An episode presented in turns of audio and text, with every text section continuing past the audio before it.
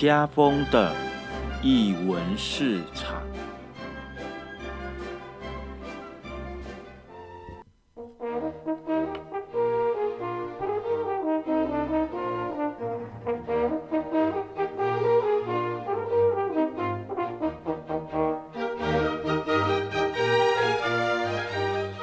各位亲爱的听众朋友，大家午安！你现在收听的是 JS Radio 金声广播电台，这里是译文市场，每周五的下午三点，我们准时开市。我是家峰。大家午安，我是菠萝面包。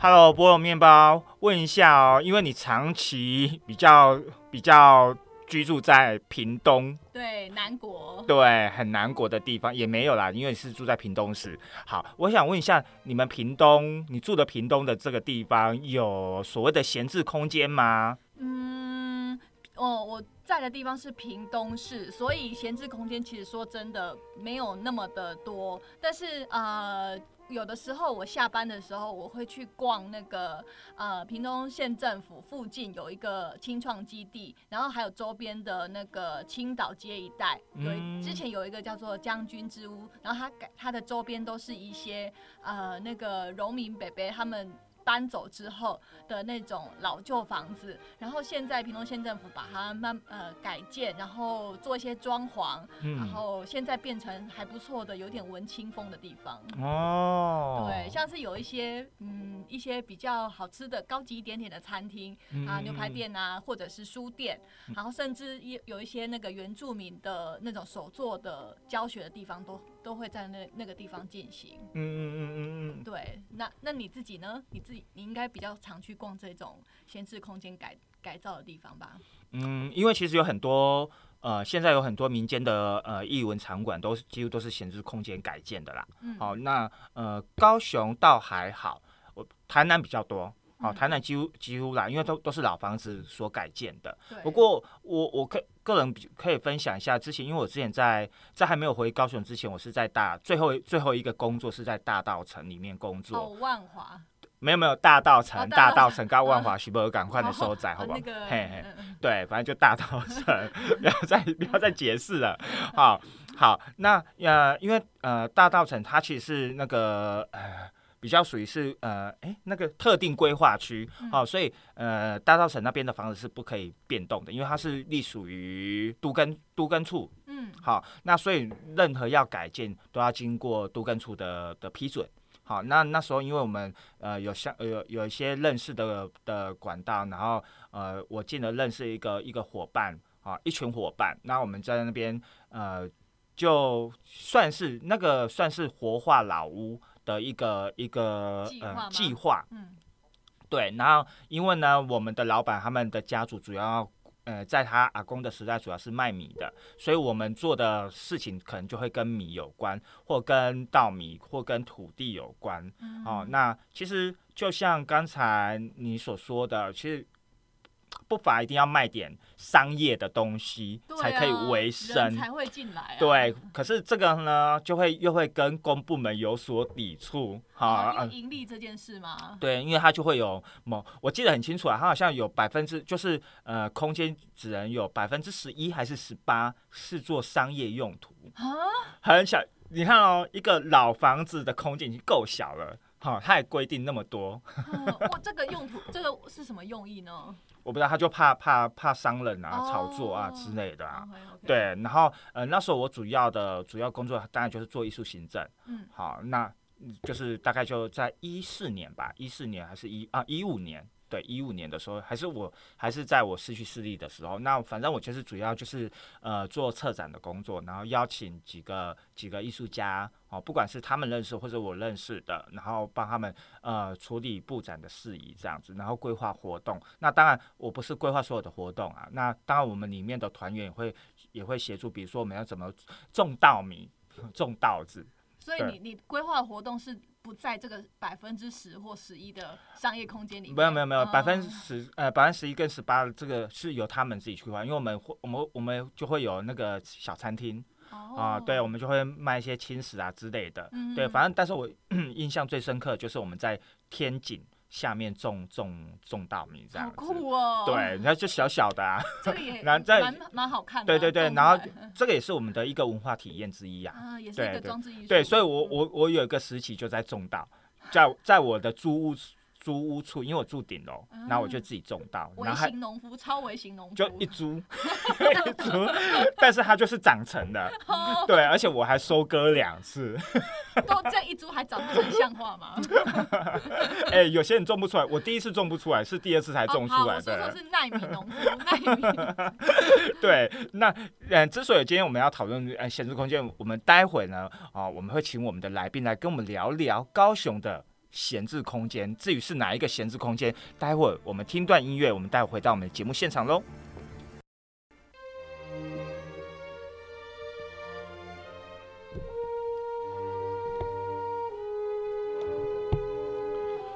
Hello，欢迎回到艺文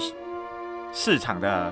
节目现场。好，因为我差点又要又要讲到别的节目了。OK，我是家峰。那我们今天呢，很高兴的邀请到的是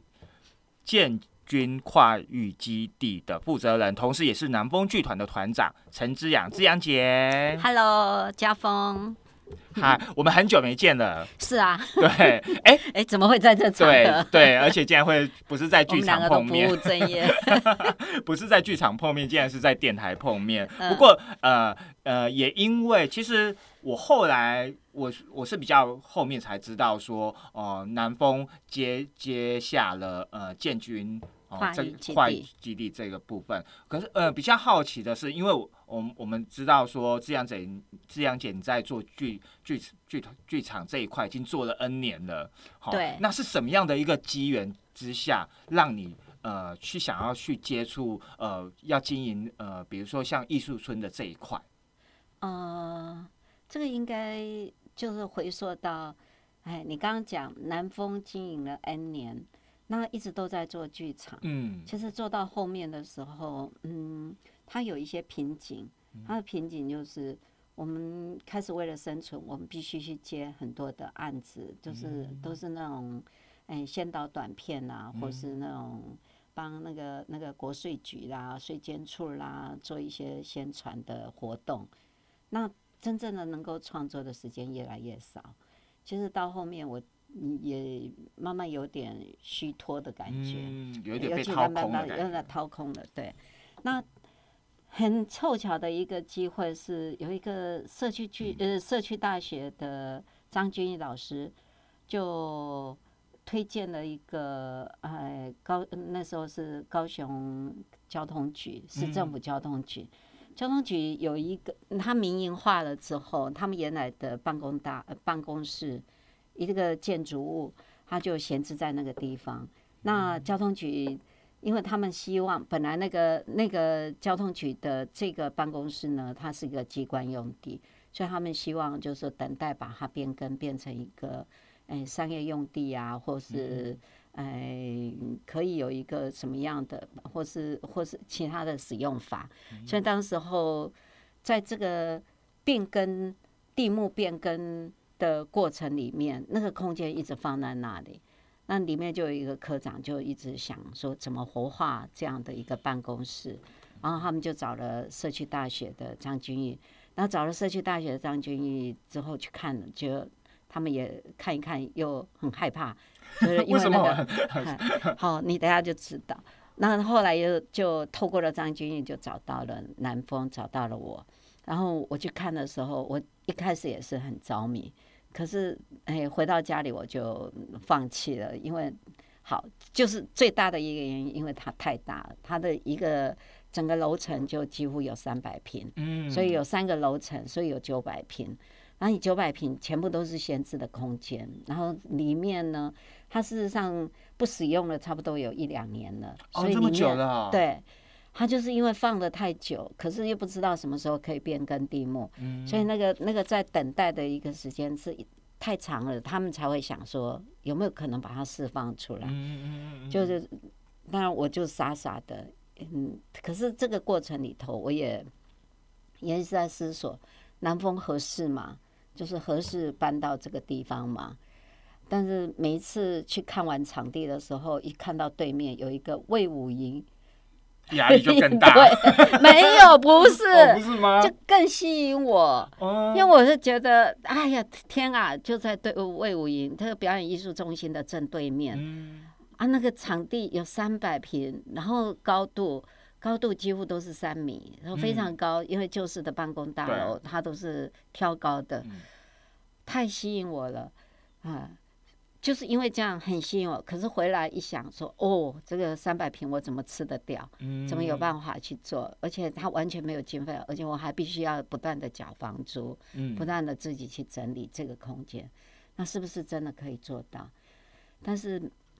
这样子来来回回三四次之后，决定最后还是决定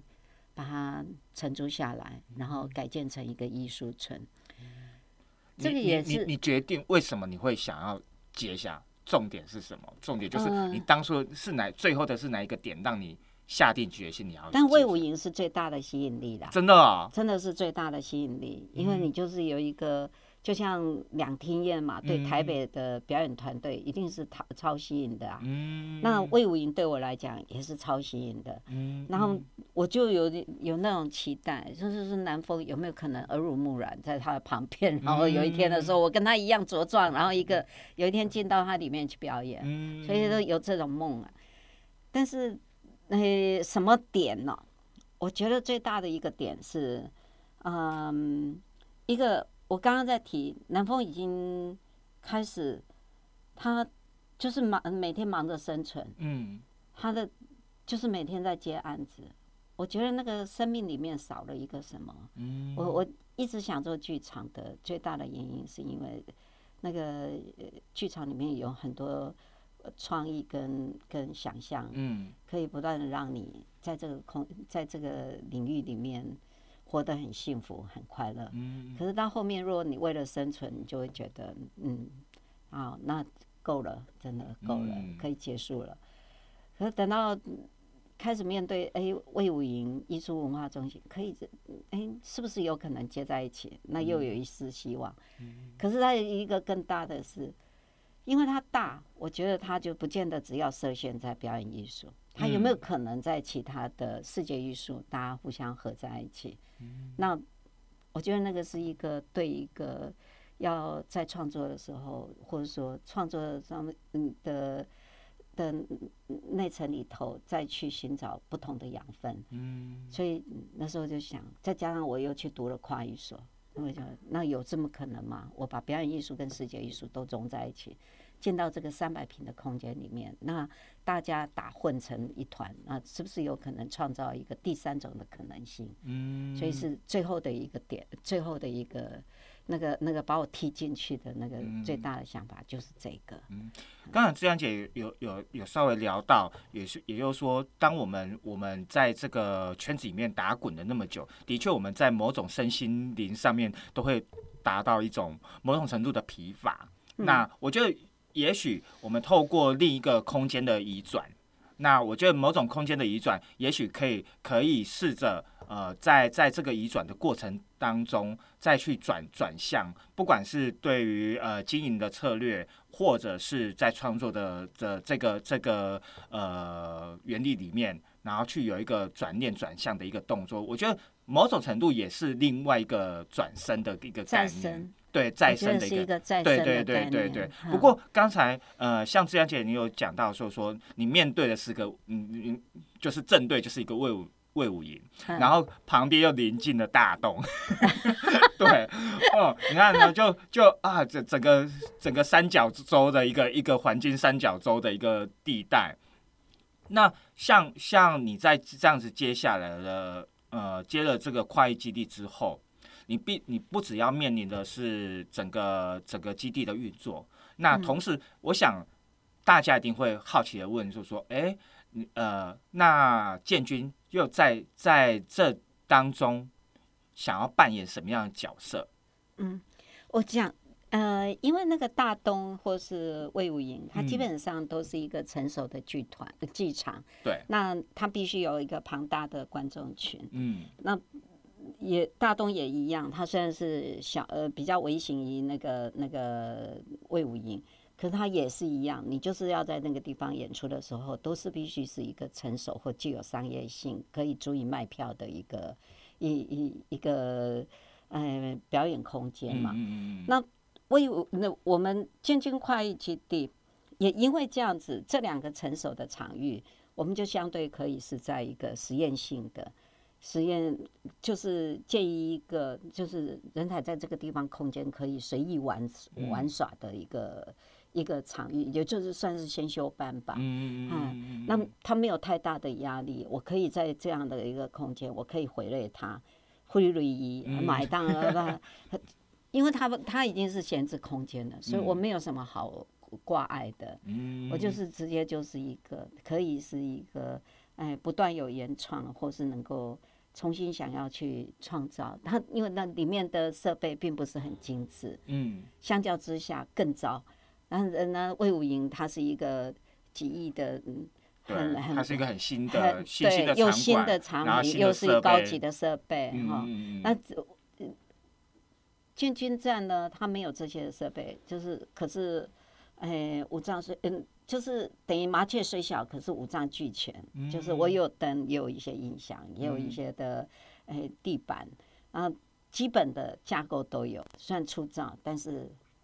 要创作一个表演，其实都够了。嗯，可是对我来讲，要进到这样的一个空间，你刚刚在讲说是空间的一个转念之外，我觉得人的一个介入进来，它也会有一个生态生态上的感染跟互相的影响。嗯那因为三百平，它原来就是一个表演场地，呃，本来就是一个办公室。对，那这样的一个办公室，呃，它有一些的设限，它虽然高，但是它一间一间都是一个办公室，所以我一开始进来的时候，除了打通某一些的墙围墙之外，某些的办公嗯办公室就直接就分租给一批艺术创作者。嗯，那他们加进来了之后，就互相搭、互相交劲、感染，其实反而有趣了。也因为我们区隔开了，我不是一个呃那个那个很成熟的一个呃戏剧的呈现，嗯那我们主要的着重在于创造力跟创意，嗯那它反而更有趣、更更好玩，嗯而且没有负担。嗯因为我可能我一满座就是一百人而已啊，嗯 也不多，说不多是不多，但是其实还我有时候还是觉得还蛮多的。不过 其实其实这样姐刚才有有讲到很多很多的空间，其实应该要跟大家更细节地聊到它的就是这个这个前前身是什么啊？怎么会有那么多的那么多的房间呢、因为他交通局当初的办公室设在这里面，所以每一个局哦处都有一个办公室，所以那个办公室他们都已经预设好了。然后搬走的时候剩壳，壳就有一个哦一个一间一间的壳所以样。它就是客运总站的办公建军诶，它是，诶，它其实还是属于公家的办公室，嗯嗯嗯但是它外围是客运总站的转运站，哦，它是转运，它外围是转运外站，呃外围是转运站，所以它的嗯腹地很大，对对对，其实上万平的，嗯啊，不输对面的魏武营。对，其实啊啊！但是上面都是公车放着，嗯就是空车很多都停靠在那里，嗯只有这栋建筑是完整的。嗯啊，那这栋建筑里面最完整的其实就是办公室，嗯嗯，那甚至还有他们的电器、电那个那个信电信设备，但是这些东西我后来通通都他们也都移走了。那嗯主要的都还是在我们怎么清除里面的樊篱，嗯然后如何让大家能够安心的住进来。嗯很多人说这个地方最适合的一件事情就是什么？当密室逃脱。他本身超恐怖，超大，尤其是他的他的大就变成他最迷人的地方。可是它有时候它太大也很蛮恐怖的，对对对，刚开始 尤其是二楼，哦，对对对，你知道那个演鬼片多好，对走过一次，我就啊，其实还蛮恐怖的。如果没有如果没有人的话，其实其实这样子两三个人这样走走过那个走道，因为它就是两侧。两侧都是办公室啊，只有正中心有一个很漂亮的廊道。对，可是如果你两侧都没有没有进驻的话，或者是两侧都都在休息的话，其实你这样走过去，其实是还蛮阴森的，哎，还蛮还蛮吓的。其实我还蛮享受那个，因为一开始的时候很害怕，对，可是后来的时候还蛮享受，因为它嗯它有一种风景，嗯，嗯，我觉得我觉得重点是它它这个它有一个某种程度一个历史感跟时间感在，然后所以再加上嗯，它有一种也也也因为它它是公部门的前，就是它有一个前身有一个公部门的一个历史的的印印记在，所以你。在当你走进去的时候，你除了除了呃空间之外，你会感你会依稀可以感觉到它有某一种程度的复古。那我觉得是那是它它迷人的地方，也是也是它可能会，虽然它跟所谓的新新场馆，呃，如果你要用新旧来比的话，它当然还会有有明显的差别啦。可是你如果就一个历史的历史的轨迹来讲，它它比其他的还来的来的更有它独有的一个味道。非常有。非常有，尤其那个光影投射下来的时候，你就看到那个廊道，你真的是仿佛回到了三四十年代 啊啊，这就很美。嗯尤其那个那个上次那个那个谁，爱慕的剧团在那个廊道里面做了一出戏，嗯哇，真的是缠身。然后你光是从那个里面就有两个演员，然后在那个每一个每一道门这样子进出，你你在旁边在观看的时候，超有 feel 的。OK OK，那我们我们先休息一下，听一段音乐。我们待会再请志阳姐再跟我们分享一下更多跟呃建军会基地有关的资讯哦。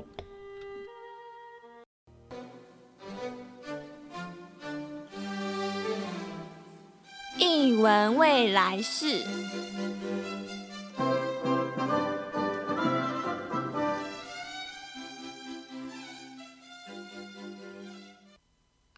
大家好，我是来自屏东的赖志明纪良。对，那一个好的译文空间应该要长什么样子呢？对我的思维，它是所有的人都可以进去，然后非常享受在那个地方的氛围，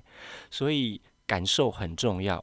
那译文，我觉得也不要是太老套的部分，所以它可以是活泼一点，它可以是创新一点。它可以是声光效果，甚至音响这些，全部都可以把它发挥的淋漓尽致。然后它更可以是平易近人的地方，特别是在艺文活动的消费费用上面。对我觉得这是我对于呃一个艺文空间应该要怎么样的一个想象。谢谢。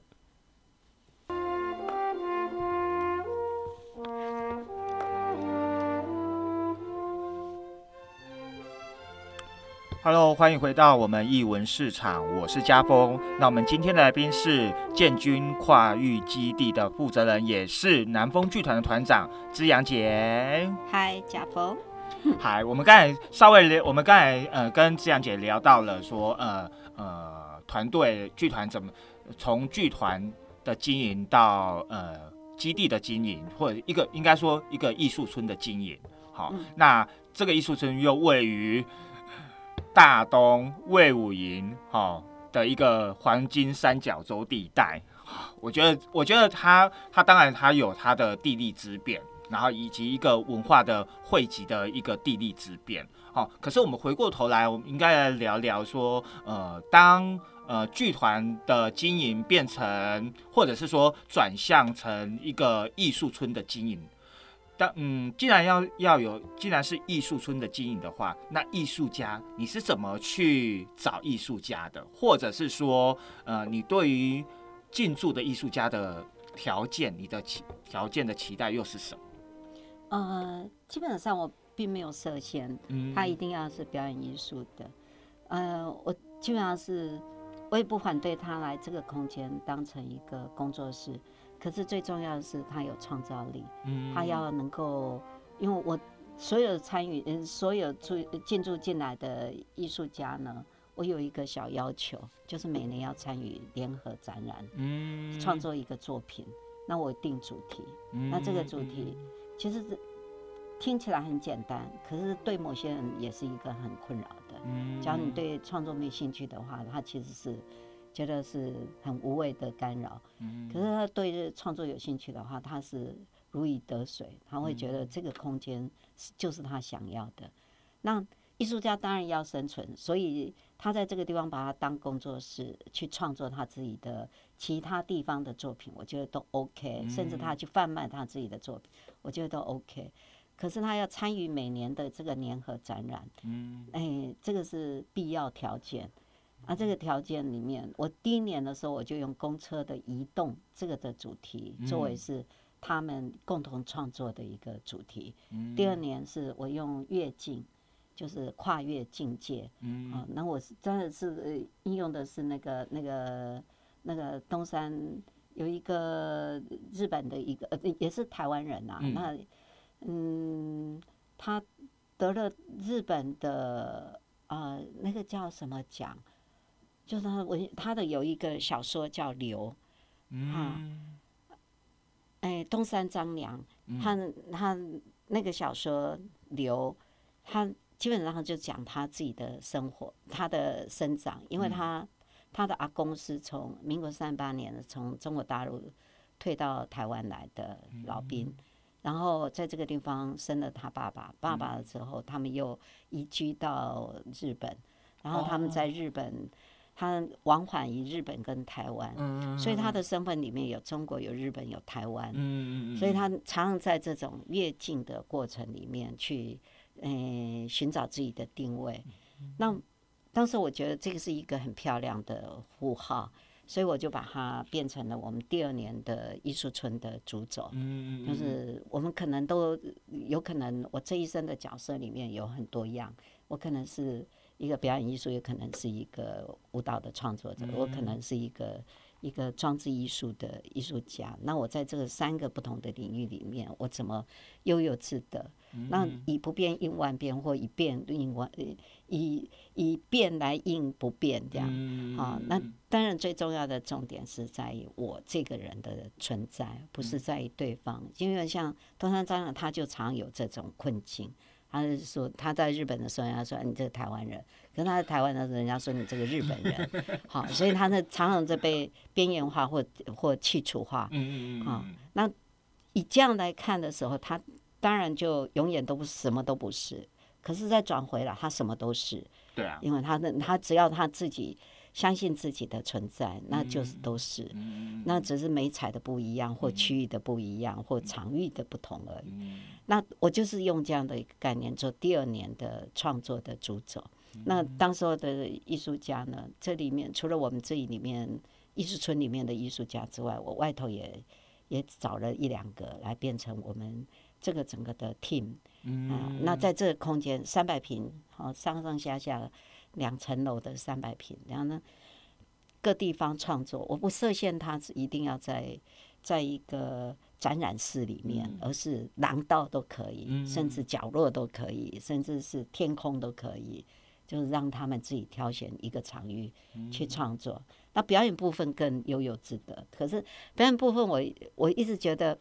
要跨域真的是不容易。大家都在有自己的本位，所以那个部分要把它去除开来，其实还难蛮难的。嗯，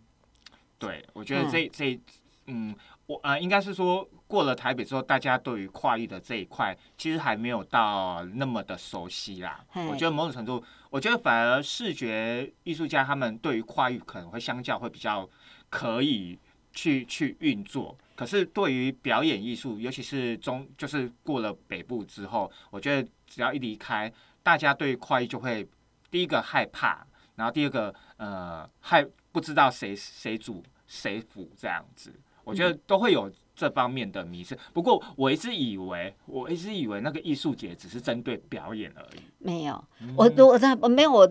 这个在在建军快艺基地，我基嗯本上筹划了两种，一个是战艺术节，一个是呃视觉联展，哦，所以我我还是有点把它区隔开来。来只是他们要不要跨什么样的域，呃，就我表演艺术也在尝试。嗯嗯啊嗯嗯，像我们第二届的时候，我创造的那个戏跟有那时候也邀了陈烨李陈烨他来创作一个，我们两个都不自觉弄了一个所谓的 loser 嗯啊，嗯就是展男。嗯啊。那我们两个同样创一些同样的一个同一个主题，就它应用的方式是把我整个一二楼没都包下下都包下就是了观众是移动的，然后就超超过三个小时，对对，然后观众那个那个舞台呢，在散在每一个房间里面，嗯。所以观众是移动去观赏这些的宅男，躲在家里里面发生的事情。嗯，那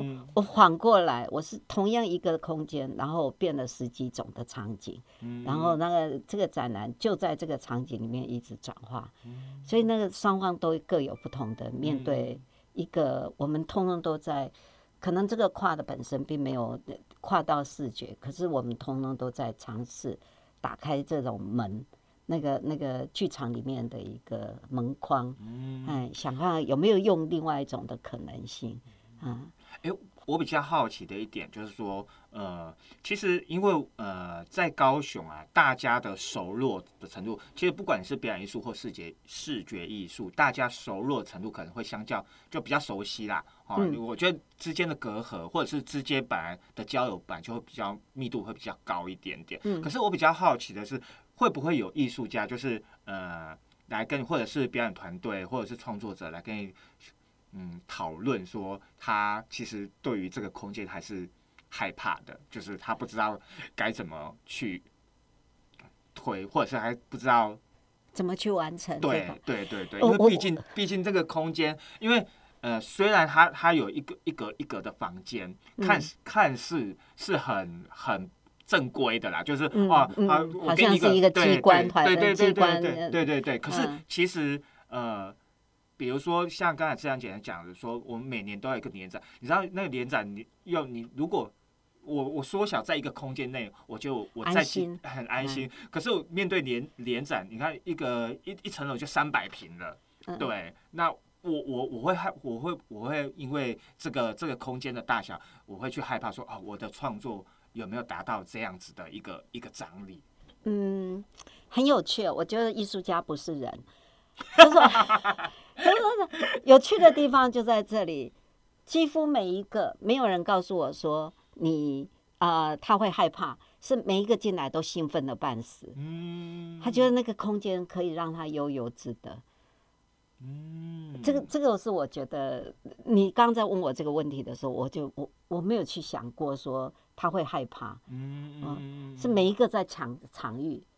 嗯。而且因为它更诡异，它没有是呃形塑成一个单一形式，所以反而更大的挑战。嗯而这个挑战，我觉得对于创作者跟对于观者都是一个都是一个有趣的一那个呼应。啊，因为它大嘛，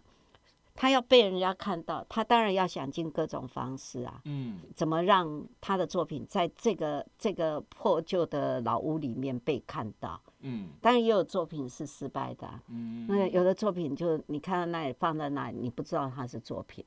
也有啊，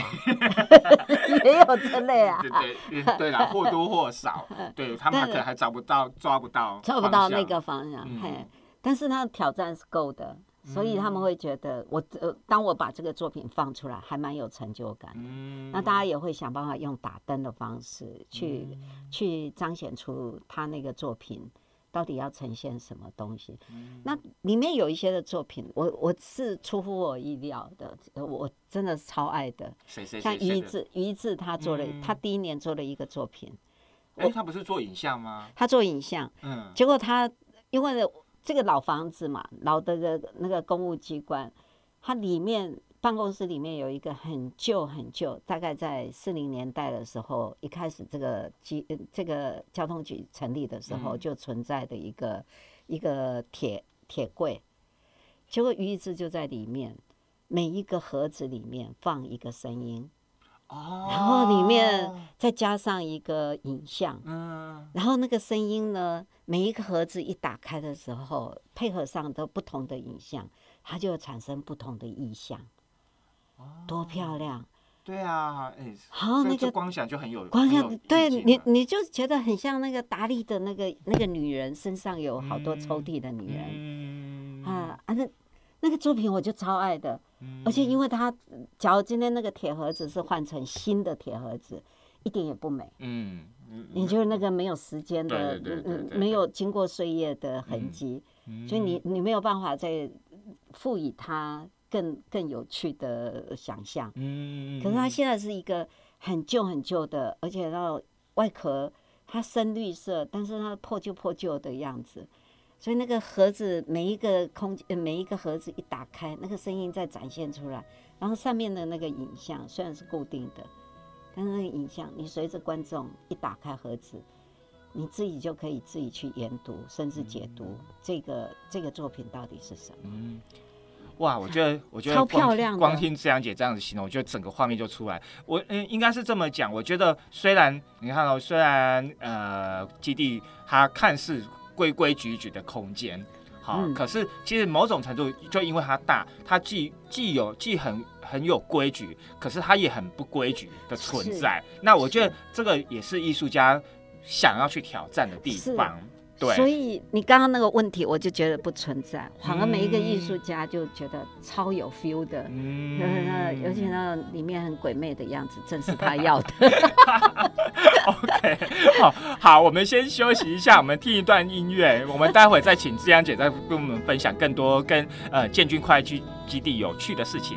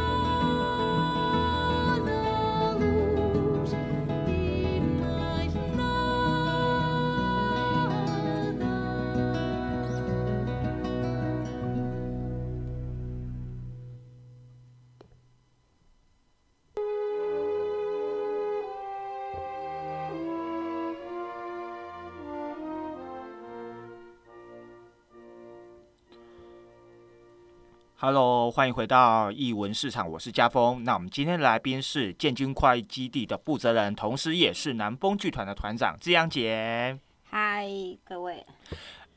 对了，我们刚才都一直聊到说，呃，艺术村聊到它经营，聊到活动，可是我们忘了问，请问一下，呃，艺术家是随时随地就可以进驻的吗？然后以及嗯以及他要他到底一次驻村要住多久啊？呃，本来按照艺术村的驻村哈是规定只有三个礼三个月，嗯，但是我看到国外有的是三个月，有个六个月，有一年啊，也有很多年，就是依照大家的习就是习性跟需要。嗯。但是以以我来看的驻村的艺术村，我因为这个空间它只给我五年，我五年我其实就结束了。嗯，我我并不想像一般的艺术村，就是来来去去。我不是只要他们把自己以前旧的作品拿过来，我更期待他们愿意在这个空间里面创作。嗯，所以我我不设限，以他自己能够在这个空间里面，嗯，他最想嗯他待多久就多久，他想离开就离开。嗯，嗯，因为其实呃，艺术家的加入，同时其实某种程度也是一起共同经营。对，对，我觉得这个这个呃这个啊、呃我之前在别的地方也讲过，就是其实驻村这一件事情，真的三个月哈，要三个月，然后要产要艺术家产出作。作品，对啊，那就是某种程度的压榨。对，没错，对啊，没错，我对我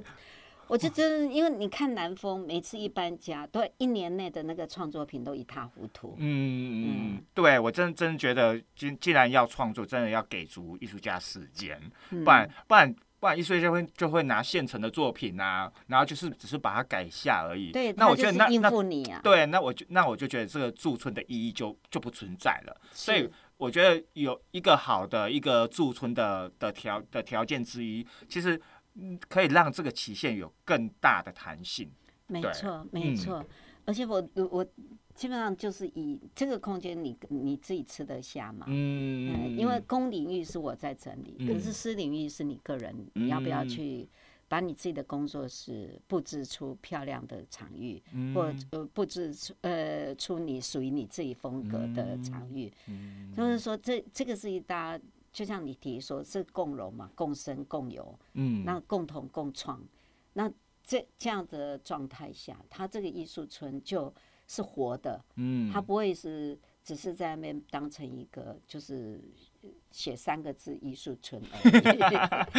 哎、不过刚才志阳姐，你刚才有讲说，因为这个时间点就是你只有五年的期限呢。哎，那五年期限其实说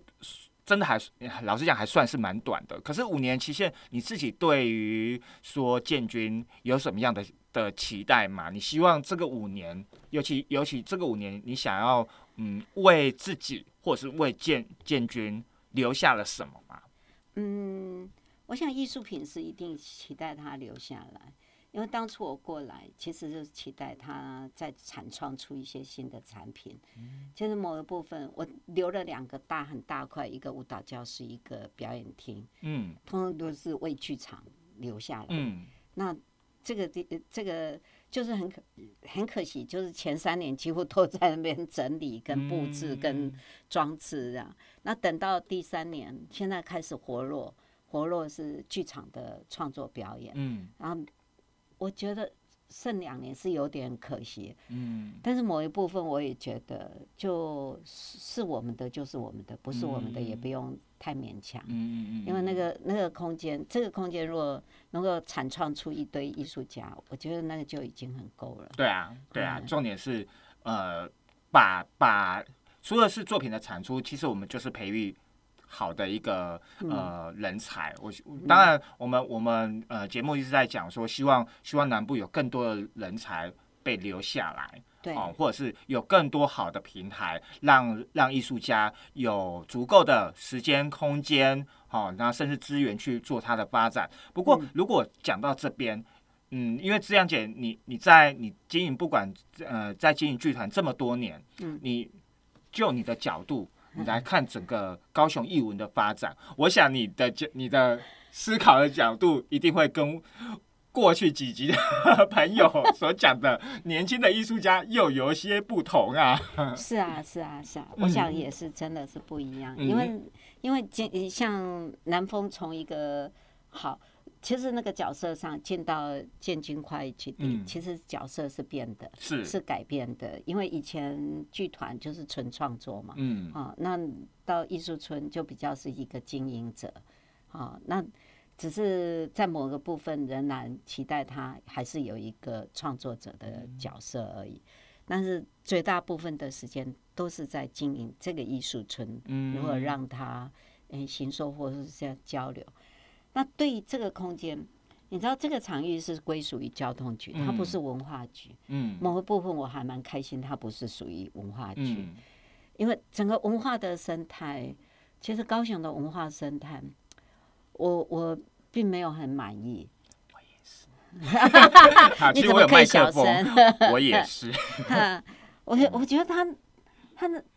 本来我觉得他是最有希望的，因为他是远离中央，不需要有被设限，然后或或或他的，对他自我设限的，然后也好像